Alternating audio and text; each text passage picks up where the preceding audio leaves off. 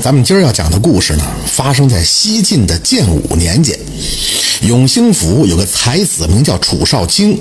这楚少卿那是博学多才，但是为人呢却有些孤傲，几番入仕都不得重用。最后啊，这楚少卿干脆就放弃了仕途，跑到深山里隐居，著书立说去了。楚少卿呢，在山里边搭了一个小木屋，房前屋后都种上了谷和蔬菜。这日子过得也是十分的艰苦啊，好歹也就不至于冻饿而死。有一天晚上呢，这楚少卿在屋里边吟诵古诗，当他朗诵到“野有蔓草，零露薄兮，有美一人，清扬婉兮。邂逅相遇，是我愿兮，是我愿兮。”后边几句诗啊，楚少卿怎么也想不起来了。正在他挠头的时候，门外就传来了一个女子的声音。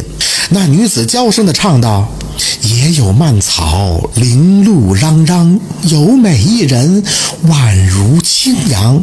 邂逅相遇，与子偕臧。”楚少卿不禁就拍手赞叹：“哎呦，说得好，说得好啊！”随后，楚少卿也意识到了什么，急忙就问：“门外是何人呀？”那女子就对道：“山中樵夫女，夜来无事，途经此处，听闻公子吟诗，无意偷听了几句，还请公子恕罪。”这楚少卿打开门一看，只见这月光之下站着一个极其美貌的女子。他想不到这深山之中竟然有如此的尤物，当即也就把女子请到了屋中，是品诗论画。那女子自称叫白芙蓉，家住在山背后，两个人也是相谈甚欢。楚少卿呢，把她视为知己。这自古才子爱佳人，楚少卿也不例外啊。当天晚上，这俩人啊，也就行了那鱼水之欢。到了次日的五更，白芙蓉说担心父母发现，就匆匆起身，也就回了家，跟楚少卿相约到了二更天再会。这楚少卿是一天都恍恍惚惚的，恨不得把这太阳给捅下来。好不容易等到二更时分了，这白芙蓉果然就如约而至。从此以后，好些日子，这白芙蓉是夜至晨归，和这楚少卿那也是夜夜的欢好啊。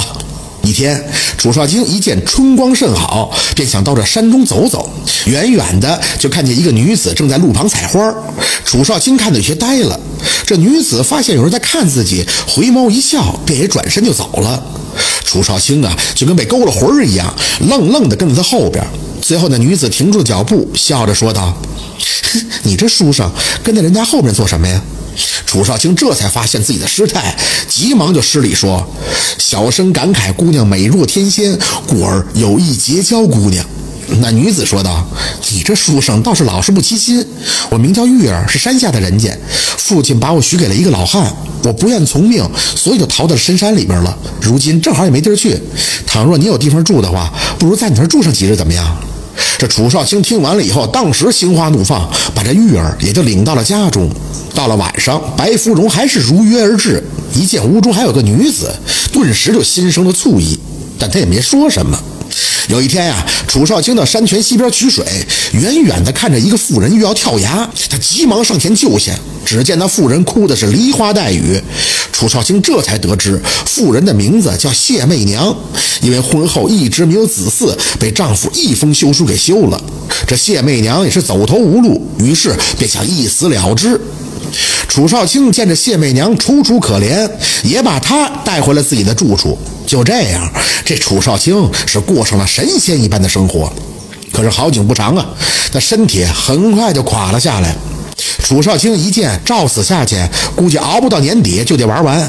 于是呢，也就想了一个法子，准备用激将法激走一个女子，这样自己的负担会小一些。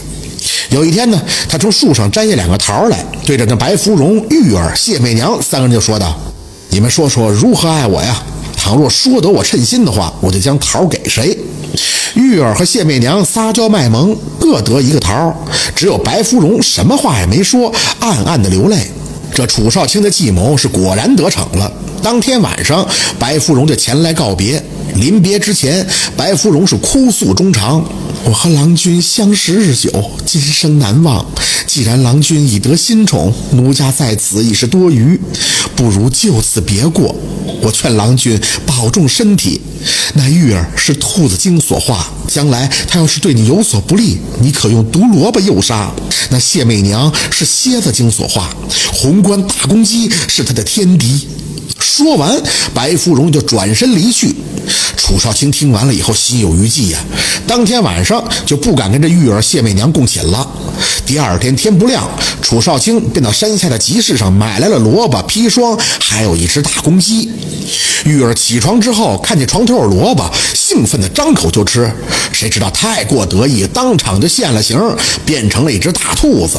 这兔子刚吃两口，便中毒身亡。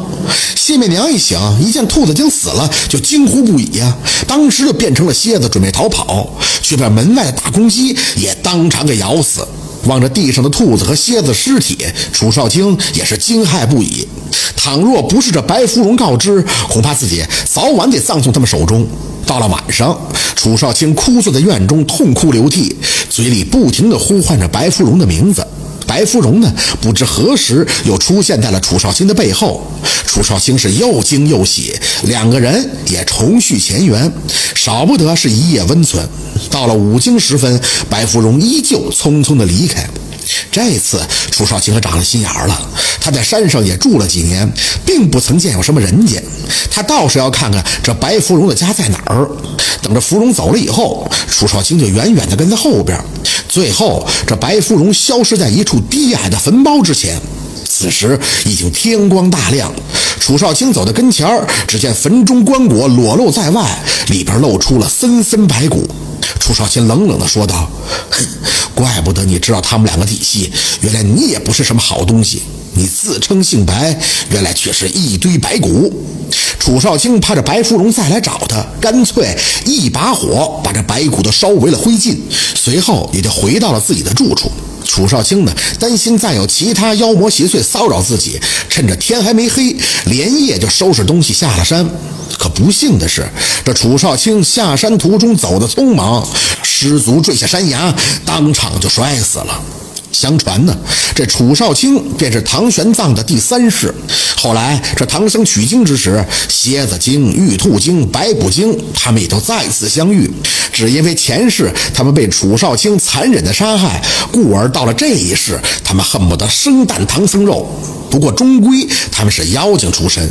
最后这兔子精被那卯日星官打死，玉兔精被猪八戒打死，白骨精嘛也是人骨所化，法力比这蝎子。精和玉兔精要强些，最后在诸神的围剿之下才被消灭。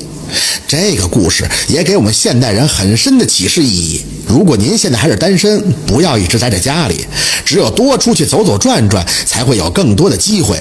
楚少卿的遭遇也告诉我们另外一个道理：男孩子出门在外，一定要学会保护自己啊！遇到那些无事献殷勤的女子，也要及时的远离。感谢收听名城故事会。喜欢听故事的朋友，那就点个关注吧。